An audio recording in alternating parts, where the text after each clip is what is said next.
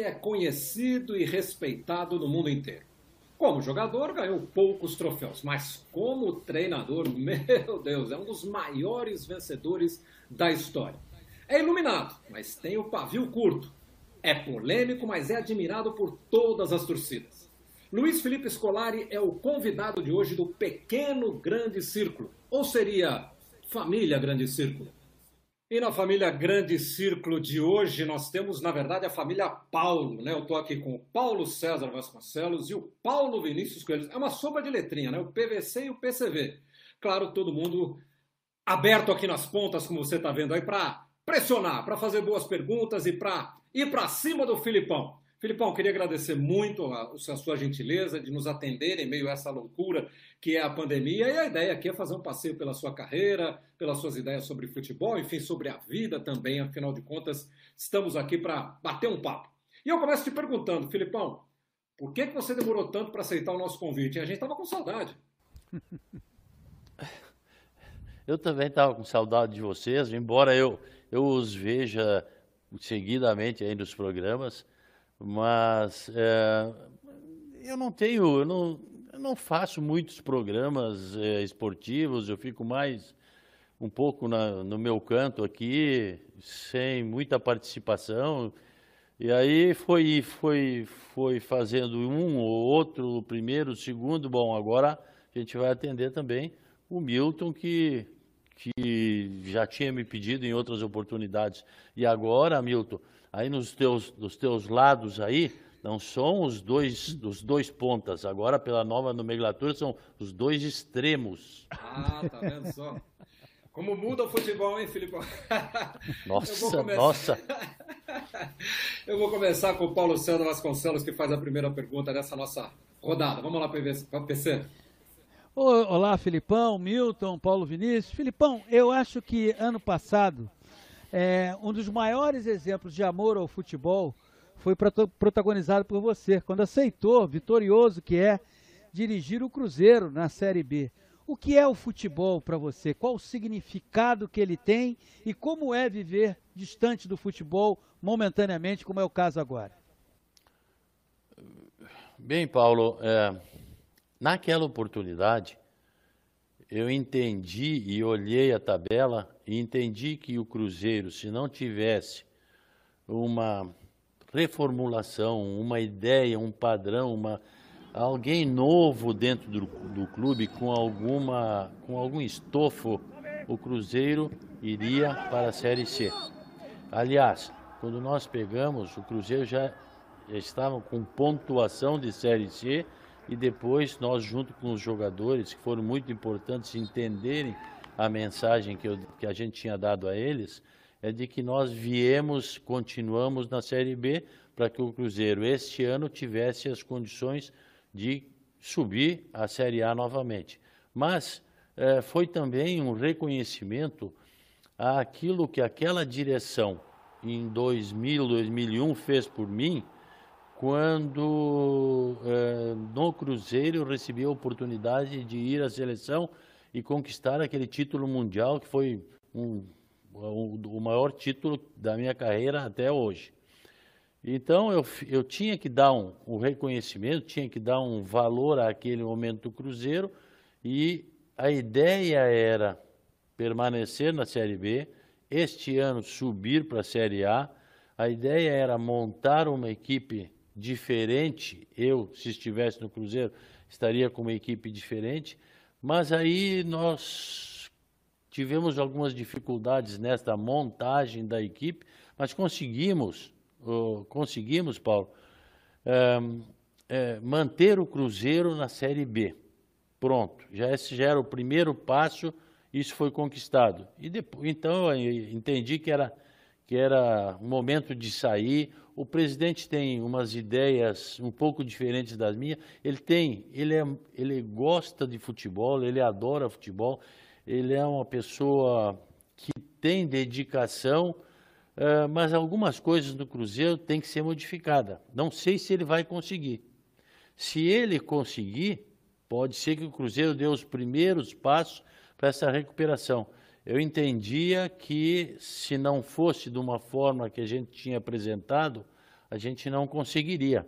E ele tem outra forma, ele tem outro procedimento, então é melhor que a gente terminasse como terminou. Ficou o Cruzeiro na Série B e esse ano vai tentar subir para a Série A. Mas eu tenho o quê?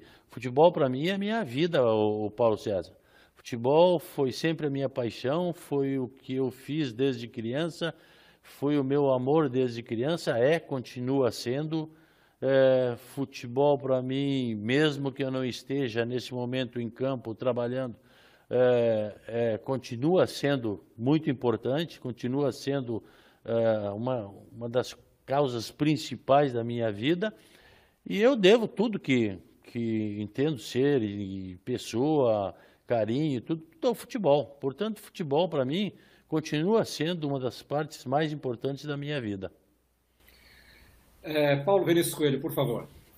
Felipe, assim, eu queria começar por essa tua frase. Né? Não são mais os pontas, são os extremos.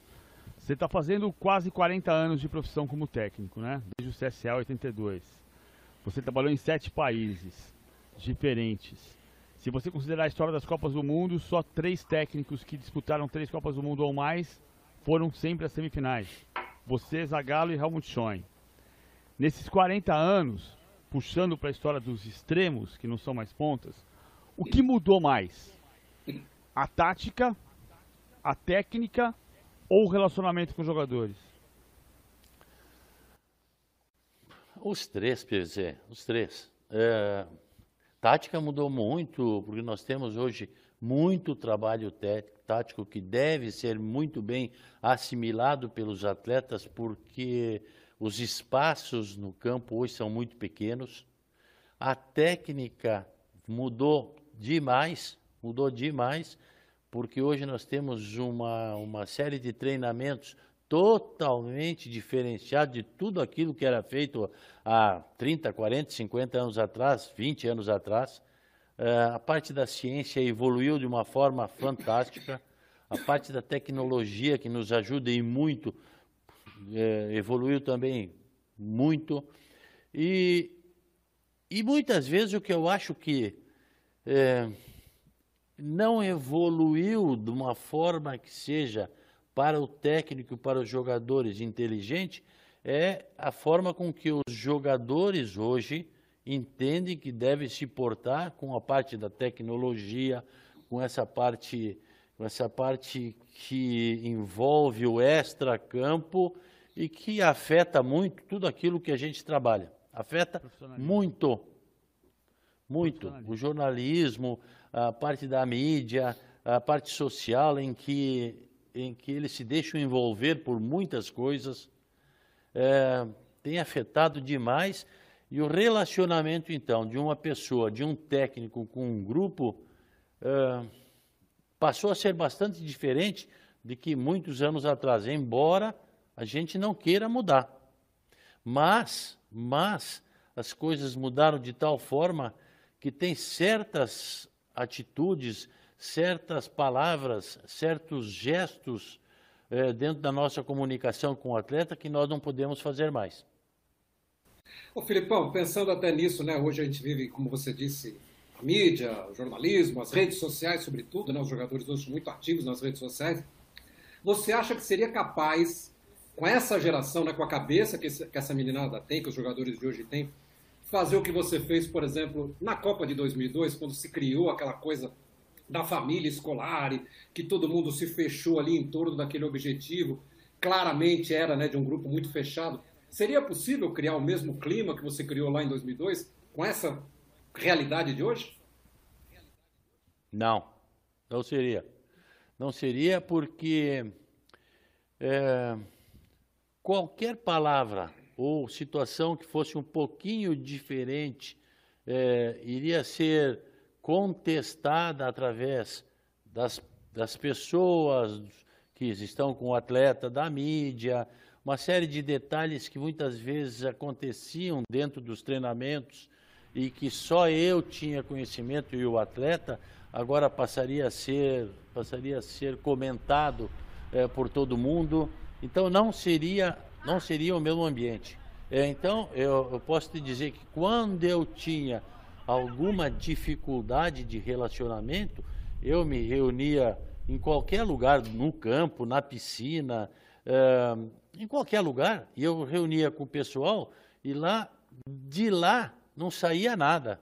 É tudo entre nós. Se brigasse, se elogiasse, falasse alguma coisa, é, é tudo entre a gente. E depois, se alguma coisa é, fosse comentado minimamente, a gente tinha conhecimento para encerrar o assunto ou levar o assunto de tal forma que fosse benéfico para todo mundo. Agora não se tem domínio. Não se tem domínio. Esse...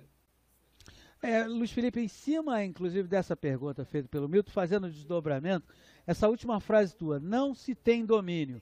E aí, como é que se vive nesse mundo atual em que o jogador está o tempo inteiro conectado, tem sempre alguém dizendo para o jogador faça isso, faça aquilo, e dizendo para o técnico que isso não pode. Você disse, ah, conversava no hotel, na piscina, e aquilo tinha um outro tratamento. Como é que é hoje conseguir administrar tudo isso? E eu lembro que tem três conquistas da seleção brasileira, 70, 94 e 2002, que, entre outras coisas, foram pautadas pela fortaleza, pela solidez do grupo. E agora, como olhar para o futuro e já que você pensa assim, tipo, é muito mais difícil conseguir isso? Bem, hoje, como eu te disse, a gente tem que trabalhar dentro da realidade atual. Então, nós, nós tentamos, é, através do trabalho, é, tanto meu quanto da comissão técnica e das pessoas, é, parte médica, que, que a gente forme um grupo e que tenha uma ideia específica e dentro daquilo ali a gente procure seguir razoavelmente essa ideia. Com os nossos atletas, a nossa conversa vai mudando de acordo com aquilo que a gente vai tendo de retorno dele e que ele tem de retorno fora do clube, fora do nosso convívio, é, para que a gente vá aparando algumas arestas, não tantas, porque algumas é, são de pessoas que também têm grande influência sobre o atleta e a gente não consegue doutriná-lo da mesma forma que era antigamente.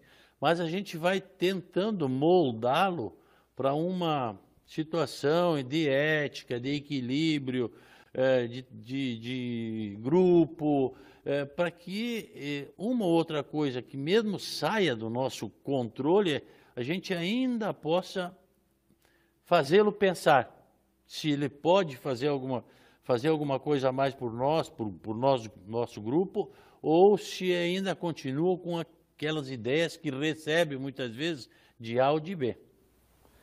E como é que você faz, Filipão? É, eu estou perguntando isso porque eu também sou, pelos cabelos brancos, eu sou de uma geração anterior a essa, dessa garotada, né?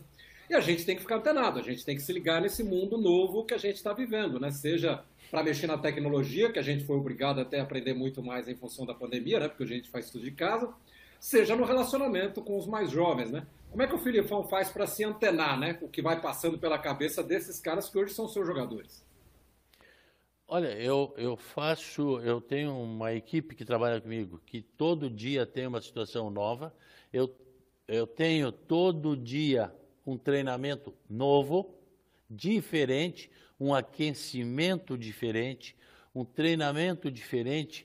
É, eu mudo de um dia para o outro alguma coisa. Quer dizer, então eu tenho, nos próximos 90 dias, eu tenho 90 treinamentos diferentes, então não gera aquela, aquele clima é, com os atletas. Eu tenho um departamento que não é meu, mas é do grupo de estudos da parte psicológica do atleta, exemplos que a gente passa a eles todo dia, frases significativas, é, vídeos, é, é, introdução de vídeos, dois minutos, cinco minutos, início, final, é, situações que a gente já viveu, é, uma série de detalhes fazem com que o atleta fique pensando realmente em como seguir aquele rumo que a gente traçou junto com ele. Mas tudo dentro da, da parte nova, Milton, tecnologia. É, hoje a gente, antes de fazer o treinamento, coloca no quadro dois ou três cartazes mostrando por que aquele treinamento vai ser feito, qual é a finalidade, é, mostra por que é que na bola parada tem que ser esse movimento. Então, tudo isso para preencher algumas partes que muitas vezes os atletas é, fora do nosso convívio recebem, ouvem ou, ou tem alguma, uma, alguma ideia de alguma pessoa influente e aí a gente vai, vai fazendo tudo isso. Mas tem tudo isso que é totalmente diferente do tempo que o capitão Carlos Frone me comandava no Caxias. totalmente diferente. Então, a gente vai se adaptando e eu realmente tenho comigo pessoas de grande qualidade, eu também já tenho alguma qualidade, alguma experiência para ir conhecendo esses detalhes. Agora, Filipão, até para não perder o gancho, né? É, nos últimos tempos, muito, muita garotada que escreve hoje em site, em jornal, enfim, muito colunista, até alguns com destaque, é comum a gente ouvir dizer, ah, mas fulano parou no tempo, fulano está velho, fulano não tem mais condição de seguir o futebol de hoje. Eu me lembro, por exemplo, de falarem isso recentemente do Luxemburgo, em alguns trabalhos em que ele não foi tão bem. O Luxemburgo é um cara de 68 anos, o Abel Braga, que tem a mesma idade, né, antes de fazer o trabalho que fez recentemente no Inter, teve a mesmo, o mesmo questionamento, né? Ah, o Abel está ultrapassado, o Abel não acompanhou o tempo e tal. É, e quando você fala tudo isso, né, a sensação que a gente tem é que vocês estão absolutamente up to date aí com o que está acontecendo no mundo do futebol, seja método de treinamento, seja com a tecnologia que a gente usa hoje em dia para tudo no trabalho. Então eu queria que você falasse um pouquinho sobre essa questão, né? De muitas vezes, só porque o cara tem um pouco mais de idade, né? Já é taxado de ultrapassado, que não consegue acompanhar e tudo mais. Como é que você encara isso? É, eu fico, fico ouvindo, eu fico às vezes, às vezes magoa, a gente fica pensando, ah, não é assim, mas como é que a gente vai ter a oportunidade de dizer a essa pessoa que não é assim? É como eu te disse, é, se, se, se, se, tu quiseres, ou se alguma pessoa quiser, eu, tu podes dar no, 120 treinos, 150 treinos, um diferente do outro, porque no momento que tu variar um, três contra dois, cinco contra quatro, zona defensiva, zona, zona média de ataque, zona, tu vai modificando o teu trabalho e não fica enfadonho para ninguém. Não fica enfadonho nem para o técnico, nem para os jogadores. Então, é, é, e é também o, o, o Milton, se tu me permites, eu e tu já somos mais velhos, mas nós temos nos extremos aí os jovens. Nós temos gente jovem que nos auxilia, que nos, que, no, é, que nos dá parâmetros diferentes, que nos mostra situações diferentes. Então, é, a gente está acompanhado de muita gente boa.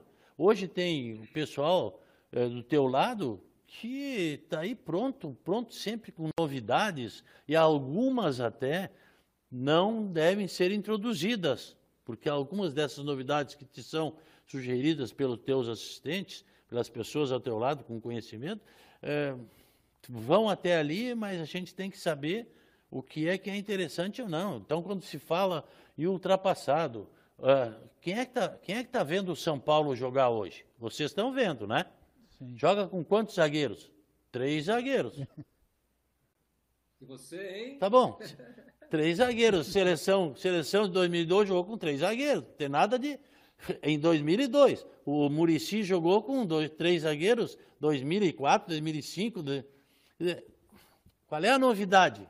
Qual é a novidade? A novidade é que ele soube aproveitar o Daniel, que vai muito pela direita, assim como eu tinha o Cafu. Ah, soube aproveitar o lado esquerdo, que o Reinaldo é ponta, então, vamos liberar esse pessoal aí. E é só inteligência, só perspicácia do treinador em alguns momentos para ver o que tem do lado. Não tem nada de ultrapassado. Agora, se tu não tem um lateral que vai, se tu não tem um zagueiro que saiba jogar, tu não pode fazer linha de três zagueiros. Porque tu vai ficar com a bola lá presa é, 30 minutos do, do jogo, todo o tempo teu zagueiro jogando só. Então é uma série de coisas que a gente ouve às vezes e que, e que a gente fica pensando, é, agora, eu vi o jogo, um, eu vi um jogo agora, não posso dizer de que time, em que o lateral esquerdo não fez a cobertura, o meio-campo adversário entrou correndo dentro da área, fez o gol. Por quê? Porque é normal fazer esse tipo de treinamento. Lateral direito passou, esquerdo fecha, não deixa o, o meia contrário ficar sozinho. Agora, ah, isso, ah, mas isso é novidade? Isso é, isso é ultrapassado? Não, não é, mas cada um tem um método de treinamento, cada um faz alguma coisa. E hoje, agora há pouco eu ouvi, Milton, ó, nós vamos começar a montar o nosso time da frente para trás. Não entendi. Ah, não, porque os, porque os dois atacantes têm que marcar eu, sim, tudo bem. Eu sei que tem que fazer. Mas se nós começarmos daqui de. Eu acho que daqui de trás fica mais tranquilo para chegar até lá. São, são, são ideias, né? Então, a gente vai ouvindo e, na medida do possível, vai colocando em prática aquilo que tu achar melhor. E usar o que tem no clube, o que tens na mão. Pronto, se tu não tens aquele material que tu imaginas e sonha, usa o que tu tens e faça daquilo ali o teu melhor. Mas eu não, não fico, não fico, não fico, não fico tão chateado com isso, não. Uhum, tá Mas isso que você está dizendo é o que mais ou menos você falou de você se, se suportar com, com gente que te traz novas ideias, você falou de tecnologia, você falou de. Isso que explica você ter se transformado no técnico campeão brasileiro com mais idade em todos os tempos, né? Você foi campeão brasileiro aos 70 anos, ninguém foi campeão brasileiro aos 70 anos, e você foi campeão brasileiro aos 70 anos quando se dizia, se discutia se técnicos brasileiros estavam ultrapassados ou se não estavam ultrapassados. Agora, eu queria voltar para aquela questão que você falou de não daria certo 2002. A gente já ouviu você falar sobre a situação dos cinco capitães, a gente já ouviu você falar sobre momentos de Ronaldo e Rivaldo e alguma rivalidade para quem ia fazer o gol. Qual é a situação de 2002, se você conseguir um exemplo prático, que não ia dar certo hoje?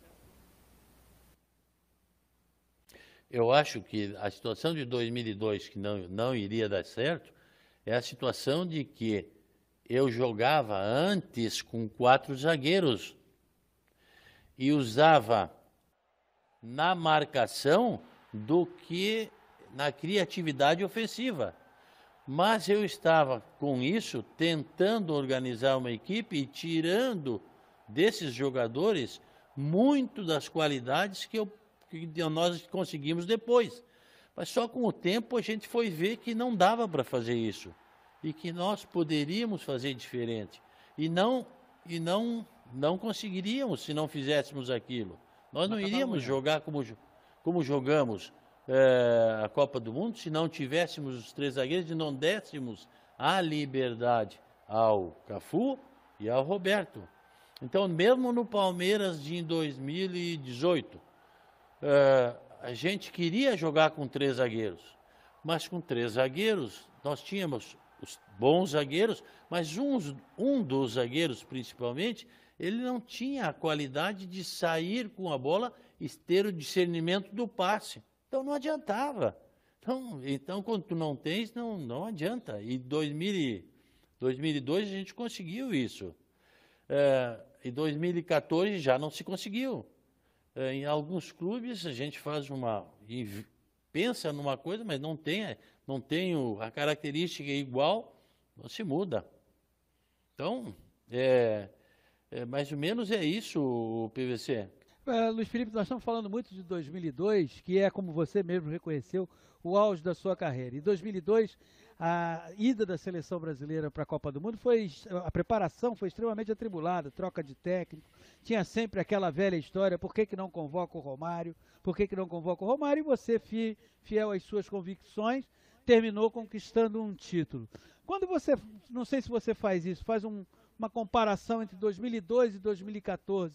Você é capaz de dizer que em 2014 deveria ter feito isso, não fez, e talvez tenha sido esse, essa, o fato de não ter realizado alguma coisa que contribuiu. Não vou falar do 7 a 1, mas vou falar para o Brasil não ter conquistado o título.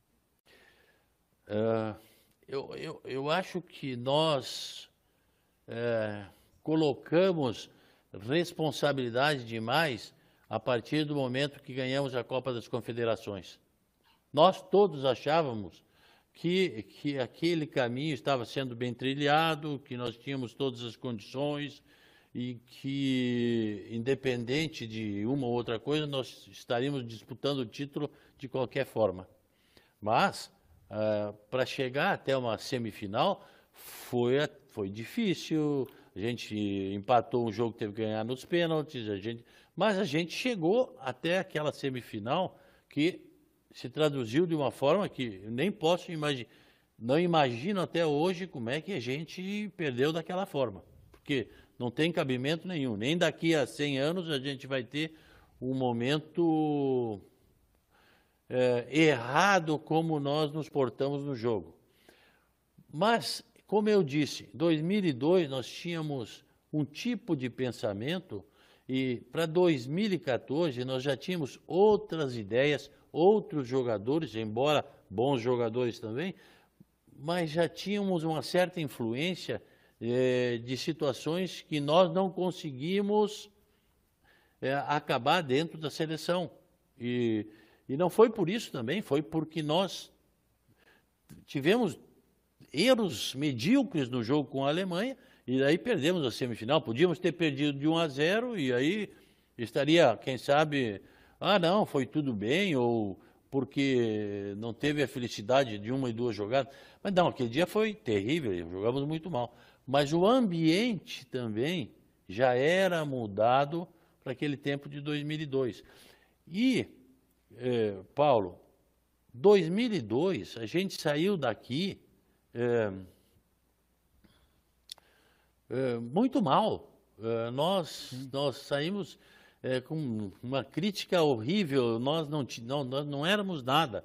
E aí, esta união faz com que a gente se supere. E aí, as pessoas, aquele grupo, no momento que vestiu a camisa da seleção e saiu do Brasil, já teve uma união maior. Eu posso dizer a vocês que, quando saímos do Brasil, eu tinha como como dirigente ao meu lado, eh, como técnico ao meu lado, o Lopes. Mas ali que eu fui ter, e o Lopes já vinha trabalhando com a gente há um ano e pouco, mas ali é que eu fui ter, em, na Catalunha, em Bangkok, né, uma intimidade de pensamento para determinados momentos. Ali que nós é, realmente nos, nos conectamos. Estou falando da minha parte, então imagine os jogadores. E, e depois, em 2014, nós não conseguimos esse, esse entrosamento, porque mesmo em 2014, quando teve uma situação uh, crítica e que nós fomos montar uma, um, um, uma carta, uma, um comunicado para a imprensa, houve discordâncias muito grandes entre, entre jogadores dentro do grupo. E nós, então, não conseguimos, não conseguimos aquela unidade de pensamento, muitas vezes porque, quem sabe, jogando aqui no Brasil, eh, tínhamos o conhecimento, ou ouvíamos pessoas que não precisávamos ouvir. Lá fora não foi assim. Qual foi certo. essa situação crítica? Em que, em que momento foi a situação é, foi... Depois do Chile?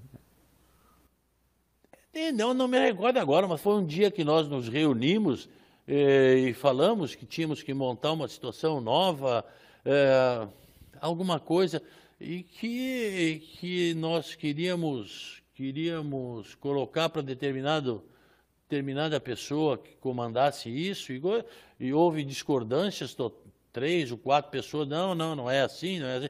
Aí já teve gente de fora interferindo, dizendo que se fosse isso não concordava. Quer dizer, então, o, o, jogamos no Brasil também numa situação que eh, muitas vezes não é benéfica para a seleção brasileira.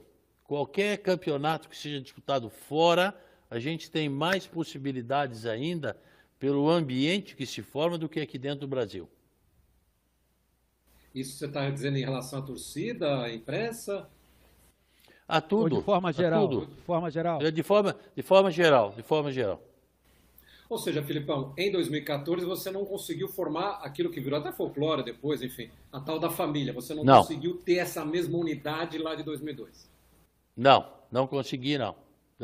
A, a culpa é dividida entre todos, mas eu era o responsável, não consegui. E hoje certo. você consegue diagnosticar por que não conseguiu, Luiz Felipe? É, totalmente não, totalmente não. Mas se nós fôssemos vendo apenas o resultado, dentro dos resultados, nós vínhamos conseguindo é, passar nos pênaltis, é, isso, aquilo, é, mas a gente chegou a uma semifinal. É, o jogo que nos marca como derrotados, e totalmente derrotados, é o jogo da semifinal. Mas a gente passou a primeira fase, passou a segunda fase, passou a terceira fase, quer dizer, Uh, não tivemos derrota nenhuma até o jogo com a Alemanha. Uh, a gente ia manobrando, mas não tínhamos o mesmo ambiente. Isso, é, isso era público e notório, não, não se conseguia.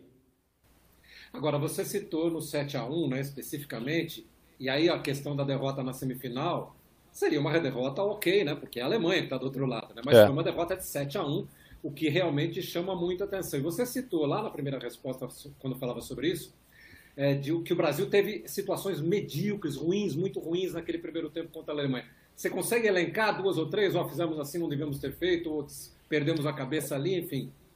Sim, ó, veja bem, é, tomamos um gol em determinado momento, saímos com a bola, saímos com a bola, jogamos a bola é, para o lado, voltou, voltou no pé de um jogador nosso, ninguém falou nada, roubaram a bola do nosso jogador que é, imaginávamos nós estava de frente, sabia o que estava acontecendo, é, e roubaram a bola, fizeram o gol. Em, dois, em um minuto, dois minutos, fizeram dois gols.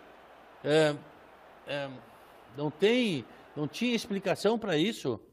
É, depois nós tínhamos, imaginamos uma equipe que estivesse mais ou menos espelhada no, na, na, Alemanha e não aconteceu. Uh, nós tivemos erros uh, de bola parada em que marcávamos individual por uma série de detalhes que tínhamos visto nos jogos da Alemanha e também erramos. Então, foram erros nossos que permitiram que a, que a Alemanha crescesse e aí tomasse conta do jogo. E você acha que tem esse caráter? É, é uma questão emocional também? Porque aquela, e até por estar jogando é. no Brasil, como você disse, né? Porque a gente teve jogador chorando no hino, a gente teve jogador em penalidades abrindo o berreiro, enfim. A gente teve Mas... algumas situações que demonstravam que havia uma questão emocional ali. Naquela... Mas, Milton, mas, Milton, se nós examinarmos é, uma questão emocional no sentido de brasilidade, de amor, de gosto pelo que faz. Ah, o choro após uma, após uma vitória das penalidades é algo que nós devemos podemos ver sobre um prisma e podemos ver sobre outro prisma.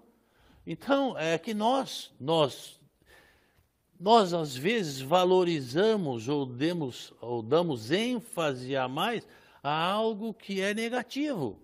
E, e o choro muitas vezes, como as, eu olho e no, vejo noticiado que ah, o nosso capitão, o capitão chorou de alegria, chorou de, de, de espontaneidade de ganhar, de ter uma oportunidade a mais. É, às vezes é interpretado de forma diferente. Nós lá dentro não vimos como, como um erro, mas sim um, um, um valor agregado. É, mas é, é, cada um, cada um, né? Não vamos, não, vamos, não vamos pensar unanimemente, porque não existe isso. Você? É, é, é, eu, eu ia lembrar que naquela bendita reunião de 2014, que uma parte dos jornalistas esteve presente, eu tive presente, eu cheguei a te falar que o Márcio Santos tinha uma frase que eu acho muito simbólica, você pode achar que sim ou não. Márcio Santos dizia, depois do jogo do Chile, tá todo mundo com medo de ser Barbosa. Ele dizia isso do ponto de vista emocional. Agora, é, Filipão de 2002 era um, 2014 não conseguiu ser, mas são experiências diferentes. Eu queria emendar uma outra questão que é, tem a ver com a tua passagem pelo Chelsea. Eu me lembro muito de você falar que na tua passagem pelo Júbilo Iwata, uma vez teve um problema com o Esquilate, E o Esquilate, você perguntou para ele qual é o problema. E ele respondeu, qual é a solução do problema? E ele respondeu, três meses em Itália. três, três, meses na Itália. Ele respondeu, três, três meses em Itália. E, e você sai do Chelsea, você já falou muitas vezes sobre a questão com o Drogba. O Drogba Sim. queria se tratar de uma lesão em Nice, no sul da França. E eu também. Disse pra ele. eu e também. Você disse para ele, ele. Todos nós. Não, temos profissionais bons aqui, você vai ficar aqui.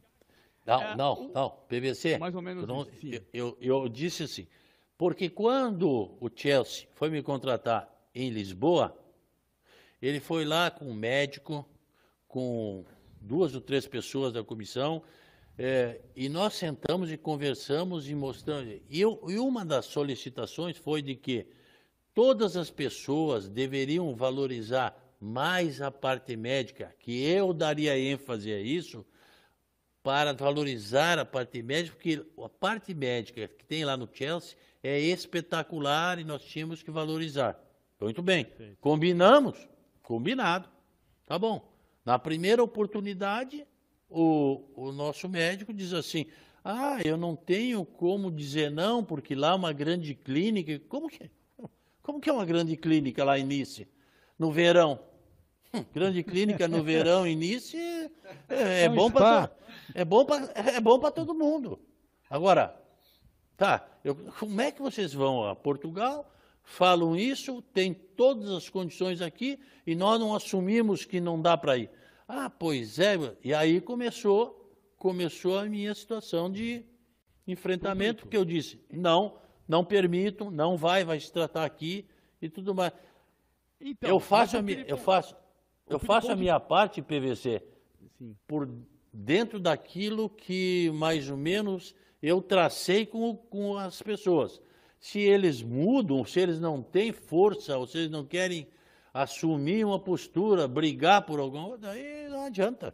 Não, claro, tudo bem. São situações diferentes, evidentemente. Cada situação é uma situação. Aqui não estamos falando de, de, de, de culpa, de estamos pensando o que, o que não. aconteceria, né? Assim, o Filipão do episódio com o Esquilate, qual é a sua solução? Três meses em Itália. Aquele Filipão teria uma vida mais longa no Chelsea ou não foi esse o ponto? É, Filipão do três meses em Itália Uh, eu, eu podia liberar porque ele não queria ficar de jeito nenhum. E porque nós tínhamos outros jogadores que comporiam aquela situação para o Júbilo e o Ata. E que eu tinha, além disso, os Dunga, Dunga como capitão e, e a Dilson, com quem eu conversava bastante, e que eles me, me colocaram, professor, se ele quer ir, quer ficar lá, eu, ah, o problema é do clube. Tudo bem, mas no Chelsea não era isso.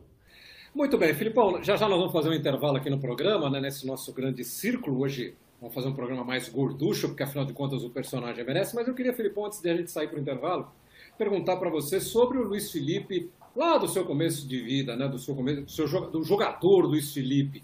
É, aquele Luiz Felipe jogaria na, na, Série A hoje, por exemplo, não? Uh, Milton, eu não sei se eu jogaria na Série A. Mas naquele tempo que eu joguei, eu fui um bom jogador.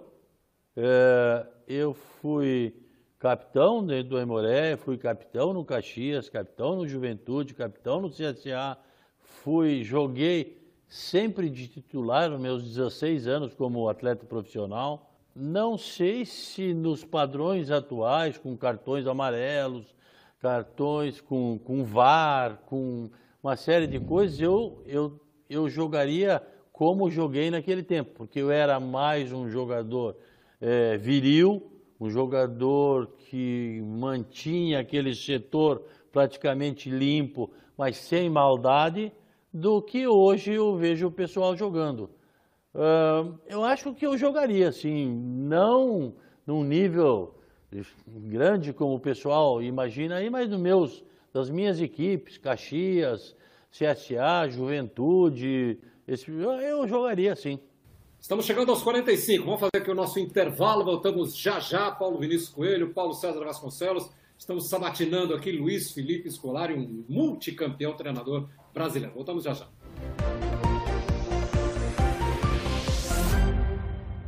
Nós estamos de volta com o nosso grande círculo deste mês, ainda na sua versão pequena. Nós estamos gravando remotamente, recebendo hoje com muita alegria Luiz Felipe Solari, técnico multicampeão. Eu tenho aqui a parceria do Paulo Vinícius Coelho e também do Paulo César Vasconcelos para esta entrevista. O Filipão está no Rio Grande do Sul, PVC e TV estão no Rio de Janeiro, estou em São Paulo, mas a tecnologia, que às vezes bate muito na gente, mas ela nos permite reunirmos todos para essa entrevista. Paulo César Vasconcelos, vamos para o nosso segundo tema.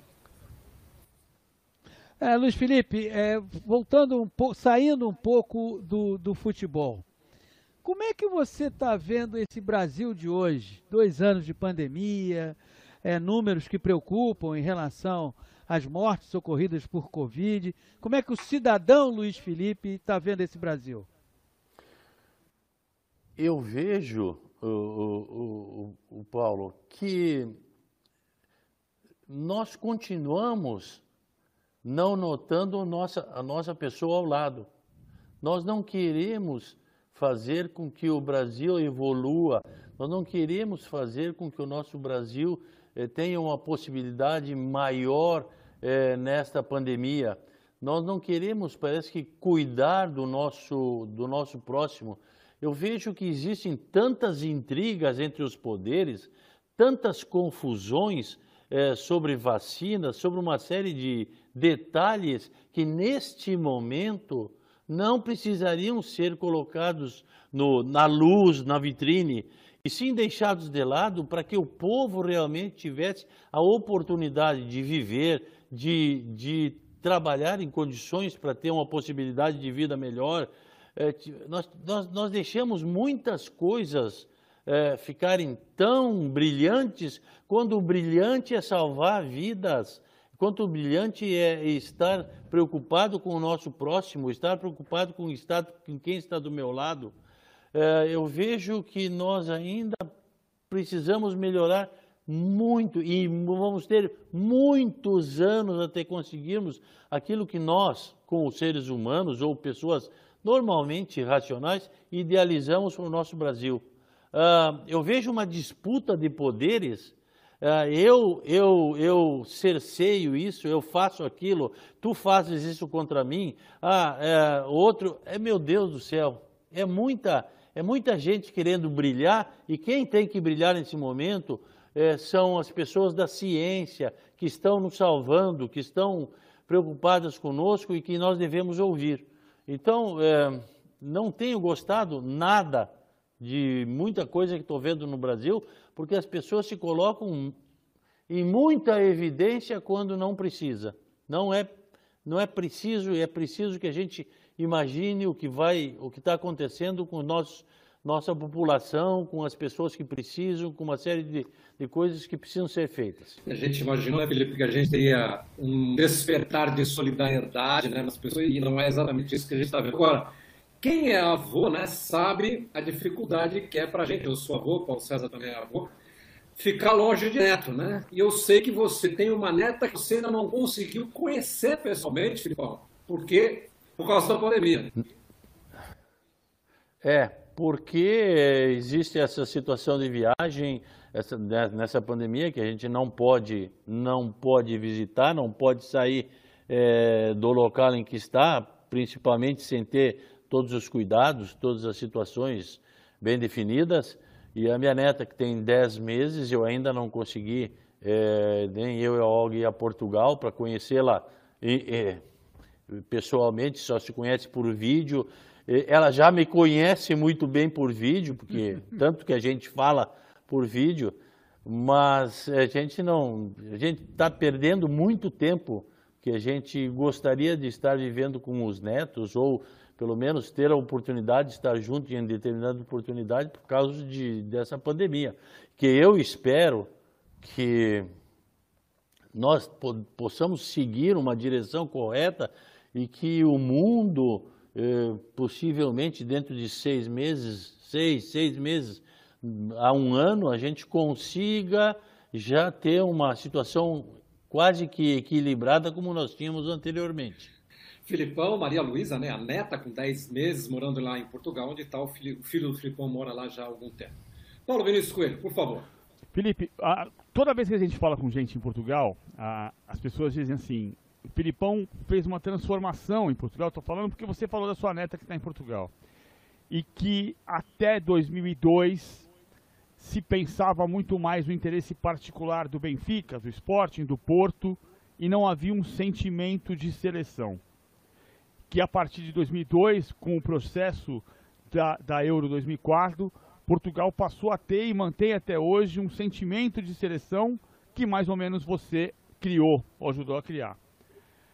Isto, é, isso existe no Brasil hoje. Você falou agora há pouco do país dividido, da questão política, de se pensar nas disputas. É possível ter esse ambiente no Brasil de hoje? Esse ambiente que supostamente, né, você conhece mais Portugal do que eu, que supostamente existe em Portugal? Eu diria que hoje, eh, politicamente, não. De jeito nenhum. É, são, só tem interesses pessoais. Só. Agora, é, lá em Portugal, é, Portugal vinha, uma de, vinha de uma derrota muito feia no, no Mundial de 2002. Não classificou nem para a fase seguinte da, lá na Coreia. Então, existia um ambiente em que a gente podia, é, conversando com as pessoas, tentar fazer com que entendesse que Portugal era mais importante do que as pessoas, que a, a pátria era mais importante, que nós conseguiríamos fazer com que o povo gostasse novamente do futebol através da seleção. E foi aquilo que foi conseguido através de resultados e através também do conhecimento de uma ou outra pessoa, principalmente do nosso presidente, o Madail, que nos, nos, ia, nos ia posicionando de como é que o povo se sentia em relação à seleção e também, de, também porque eu deixei de lado Benfica, Porto, esporte, eu não tomei partido de ninguém e apenas me concentrei na seleção e fiz com que os jogadores entendessem que a seleção era importante dar aquele passo inicial para o Euro 2004. E aí, e aí eu acho que a população de Portugal é, é, precisava desse estímulo e como foi estimulada, reagiu muito bem e a partir dali realmente se notou que o português então tem a alegria, a satisfação de torcer pela sua seleção, de gostar do seu país, de não, de não deixar com que as pessoas menosprezem Portugal. É, acho que no Brasil, por tudo que é questão política, nós não, não conseguiríamos logo. Tomara que algumas pessoas, vendo o que está acontecendo neste momento de pandemia e tudo mais, tenham e sigam um processo para daqui 7, 8, 10, 15 anos a gente ter uma situação diferente no Brasil. Porque eh, é, a gente olha todo dia, escuta todo dia, nós não temos unidade. Nós não temos unidade para nada. Ô Felipão, ainda sobre a sua passagem brilhante pela seleção de Portugal, né? Porque você fez a final da Euro de 2004, foi a semifinal da Alemanha, como já lembrou aqui o PVC, mas perde o título da Eurocopa jogando em Portugal. É. A seleção da Grécia que nem é uma seleção de primeira linha, né? Então eu fico pensando aqui, né? Eu teria ficado uma semana sem dormir no 7 a 1 e, e nessa derrota. Qual foi mais dolorida, Filipão? Perder aqui com o Brasil na semifinal ou aquela final em casa com Portugal para aquela seleção da Grécia? Uh, perder em casa pelo resultado que foi tão estapafúrdio é, é bem mais doído. É, lá nós conseguimos ainda, apesar de perder, nós conseguimos dar um passo é, para que a seleção continuasse é, no seu caminho de vitórias e depois evoluísse de tal forma que foi, conseguiu o título do, do, do Euro em 2016. Mas é, nós ainda, mesmo perdendo, a gente teve um reconhecimento, um, o país nos reconheceu de tal forma que, que a gente é, evoluiu. Aqui, pelo resultado, não. Aqui nós tivemos uma situação que foi muito feia e, e eu, eu, acho que eh, ficou, ficou muito marcada. Eu continuei a minha vida, Milton. Uhum. Eu continuei a minha vida, fiz daquilo um processo de aprendizado, uh, segui a minha vida, porque eu acho que perder ou ganhar é uma situação do jogo e tudo bem. Uh, uh, mas, mas que ficou mais intimamente doendo do que a de Portugal, ficou. Paulinho. Ô, Luiz Felipe, falando de Portugal, falando de Brasil, eu estava me lembrando o seguinte: todos nós aqui já visitamos Portugal. E sempre que surge o assunto sobre futebol, e os portugueses adoram conversar, e quando descobrem que a pessoa é brasileira, que não é tão difícil assim, convenhamos, é, eles são, se derramam em elogios a você. No Brasil, por causa dessa Copa do Mundo, por causa dos 7 a 1 há quem sempre coloque um porém, um mais. Isso para o brasileiro Luiz Felipe dói, machuca, não ter esse reconhecimento da obra completa, ter sempre alguém que fala, ah, mas ele teve aquele jogo da Copa que perdeu. Como é que você, você seguiu tua vida, ok, mas como é que isso bate no brasileiro, Luiz Felipe? Ah, eu, eu, eu reajo como profissional. Uh, eu sinto como pessoa, como homem, e me dói muito mas eu reajo como profissional, eu trato muito bem. E, e, e, Paulo, eu estava no avião há pouco tempo, junto com a minha esposa, nós íamos a algum lugar aí. então, o um menino que sentava na nossa frente virou-se assim, sentou e perguntou: é, Filipão, é, eu também sou do Palmeiras e tudo mais, e, e coisa e tal. Tu pode me responder uma coisa? Posso, claro, diga. É, se tu, se tu és do Palmeiras, melhor ainda. Aí ele disse, como foi o 7 a 1 Aí, aí eu, fiquei, fiquei, olhei, vou responder para ele, porque é um menino e coisa e tal. Por quê? Porque meu pai, que é aqui do lado, que está pedindo. Não teve coragem, né? Não teve, não teve. Mas aí eu, eu respondi normalmente, até eu, até eu tinha uma camiseta do Palmeiras dentro da, da da minha mala, da minha sacola, eu vou te dar um presente. Mas vou te responder porque é a primeira pessoa que pergunta assim, desse jeito. E aí, ah, sim, assim, assim. E aí ele foi, ele já tinha uns 10 anos mais ou menos. Então eu respondi coisa e tal. Mas a gente, eh, Paulo, a gente, eu, Felipe, eh, pessoa, homem e coisa e tal, sinto, sinto muito aquele resultado. Uh, mas eu não posso me ater àquele resultado sem, sem pensar em outros resultados que foram claro. conseguidos também. Então a minha vida tem que continuar e eu continuo normalmente.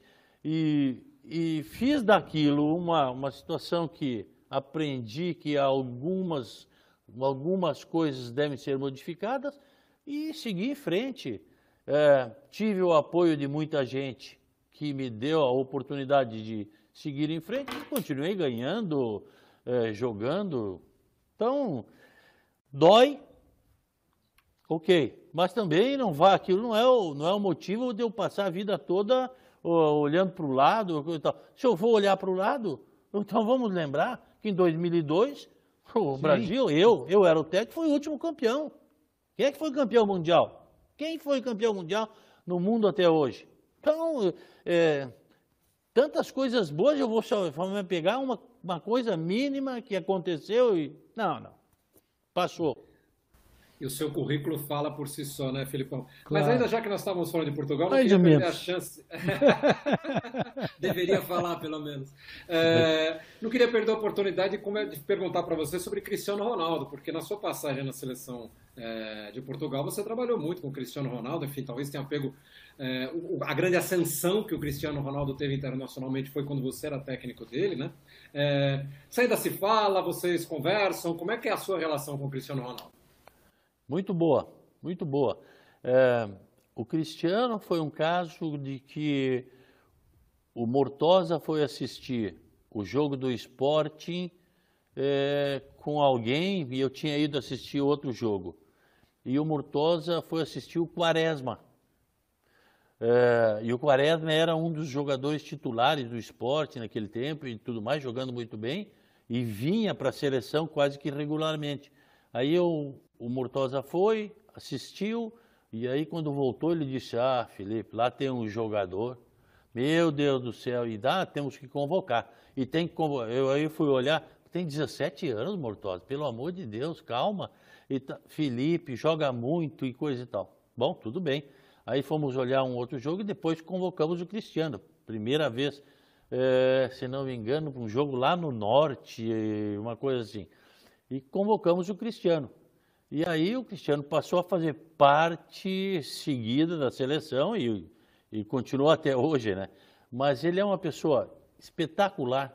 Olha, Milton, trabalhar com ele é, é, é uma delícia, porque é, é, é até chato da gente ter que tirá-lo do treino, tem que tirar o jogador de quando ele vai para bater falta, ele não pode bater cinco faltas, dez faltas, ele tem que bater 30.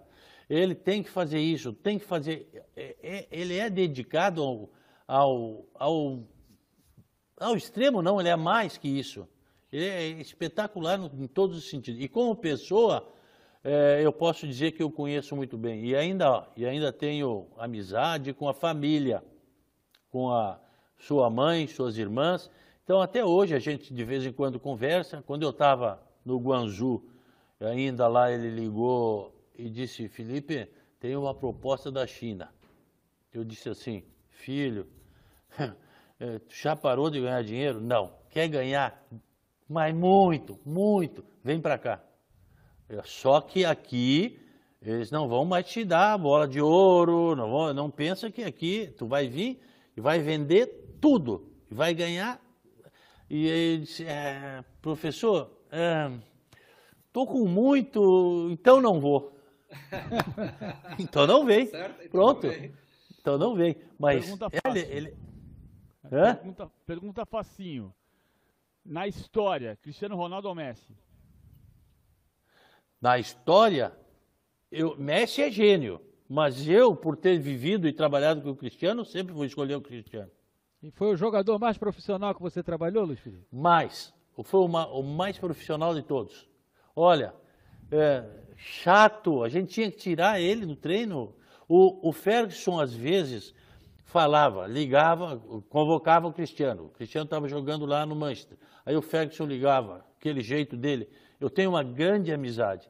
Aí então ele dizia: dá para segurar dois dias, porque isso, porque aquilo, e coisa e tal, tá bom. É, professor, professor, Filipão, mister, pá, pá, pá, a gente fazia, porque se, senão ele chegava às três horas e às quatro ele estava no campo querendo chutar, querendo fazer.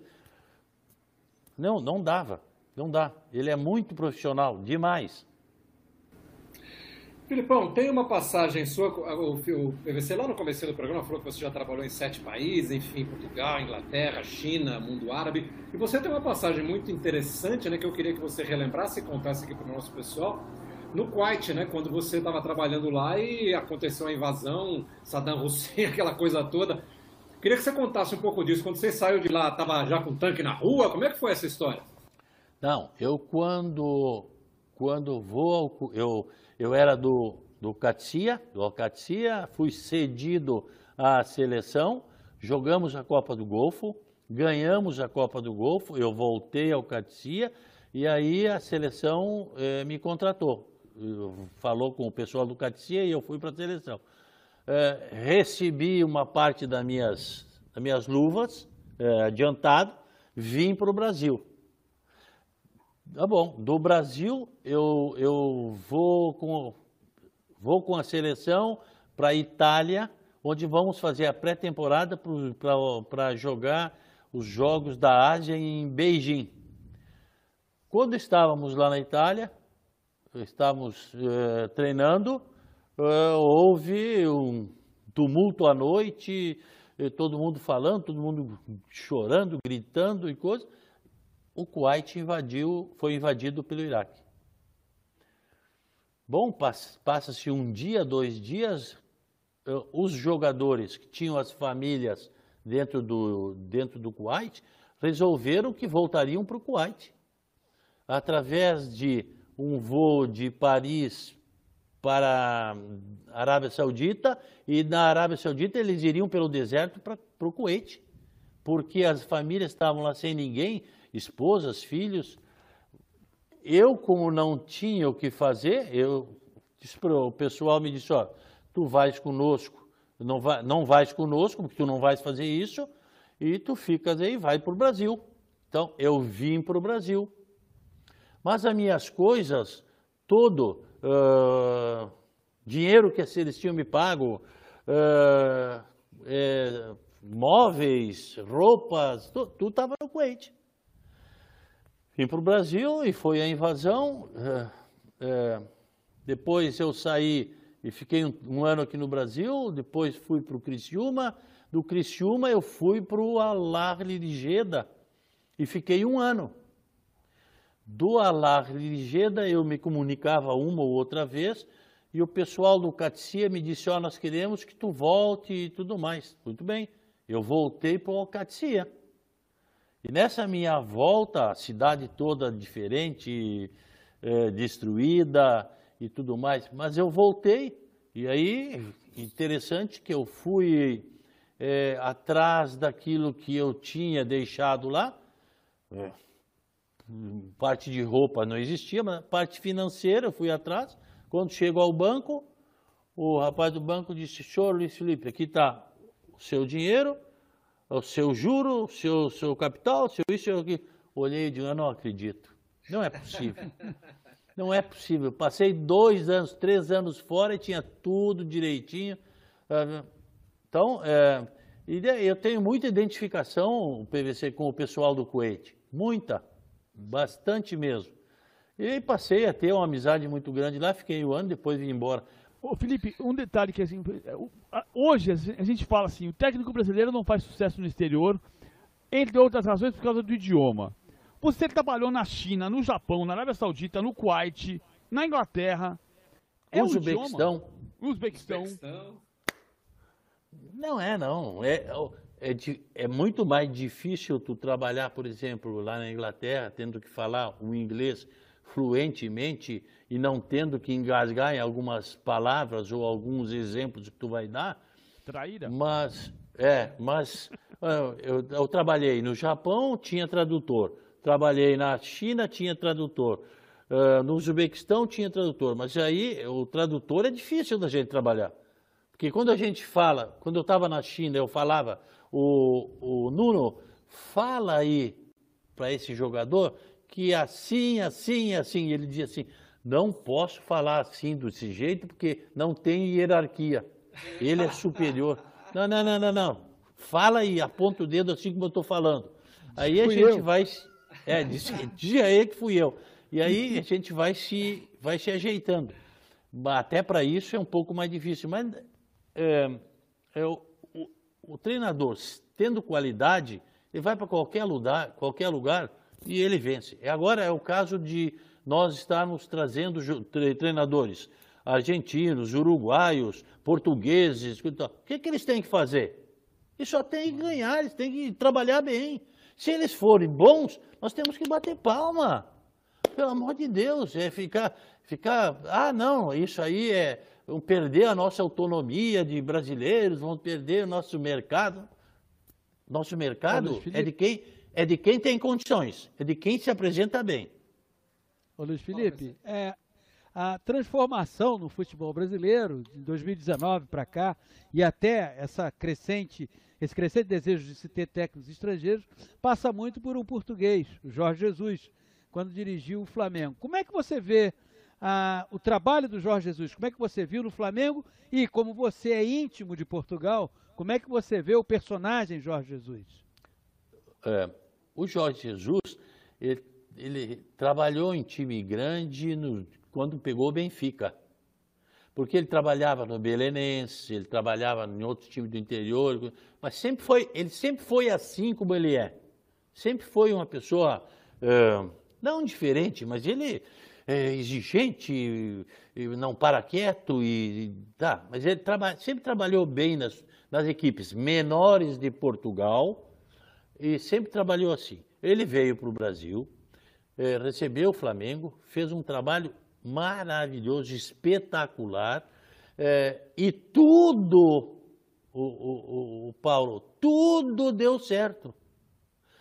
Nada deu errado. Então, ele fez, além, ele, ele, além de ser o que ele é, com um bom treinador, ele, ele deu tudo certo, foi ótimo. Pronto, agora, se ele pega pelo caminho, ele pegou uma outra dificuldade no início lá, que poderia até nem ter classificado na Libertadores, classificou, e deu tudo certo. E as pessoas que estavam lá naquele momento trabalhando com ele, tiveram seus melhores momentos. Por causa dele, por causa do Flamengo, porque é, aconteceu. Não sei, mas toda a conjugação foi espetacular. Então, foi ótimo. E foi isso que nós que nós temos que entender e devemos, como técnicos, entender que ele pegou tudo aquilo e deu tudo certo, trabalhou muito bem. Além de trabalhar, ele teve um respaldo dos jogadores que se sentiram bem e pronto, seguiu em frente. Uh, e aí a gente, eu vejo que alguns dos nossos técnicos aqui no Brasil ah, acham que eh, técnico estrangeiro, isso aqui. Não, não, não. Tem que aplaudir, tem que trazer se tu fores melhor, tu vais trabalhar ou tu vais ter que provar que tem mais qualidade. O teu time é melhor, que, que faz treinos melhor, que uma série de coisas. E por quê? Para sair do Brasil, todo mundo quer sair. Todo mundo quer ir para fora, para ganhar em dólar, para ganhar em euro, para isso e aquilo. Agora, tem que aceitar que os outros também possam vir aqui e bater palma. Só que os outros têm que ser, então, provarem que são bons, são melhores. Senão, quem, quem não faz isso e quem prova que está errado, passa para a direção que contratou. Só isso. É, nós vamos para uma rodada final aqui, o PVC e o PCV vão preparar perguntas cabeludas, mas eu queria começar é. te perguntando, Filipão, é, nós falamos aí do Jorge Jesus, né, que ganhou Libertadores, ganhou o Brasileiro com o Flamengo. Na sequência, o Palmeiras contratam também um português, o Abel Ferreira, que vem para cá para o Brasil, ganha Libertadores, ganha a Copa do Brasil, continua dirigindo o time. É, e você tem uma passagem com ele, porque ele, ele é bem mais jovem, tem 40 e poucos anos, e ele jogava futebol lá em Portugal, e você convocou, é isso? Jogava no esporte. E eu convoquei para dois jogos é, da seleção. É, e ele é hoje um técnico que eu gosto muito. Respostas muito interessantes, colocações também muito interessantes. É, ele é o mesmo Abel que quando era como jogador a mesma pessoa, é, é, muito solícito, é, muito formal, muito tranquilo. É, e eu gosto muito, gostei muito que o Palmeiras fosse campeão da Libertadores com o Abel. Porque se tivesse alguém que eu pudesse escolher para ganhar, seria o Abel. É, é lá de Portugal, é uma pessoa que já eu tenho identificação com amizade e tudo mais. E gostei, gostei disso. É, e espero que tem um ou outro momento agora que está um pouquinho conturbado, mas que ele passe por cima disso e siga tranquilamente um caminho aí de vitórias que o Palmeiras precisa sempre dele.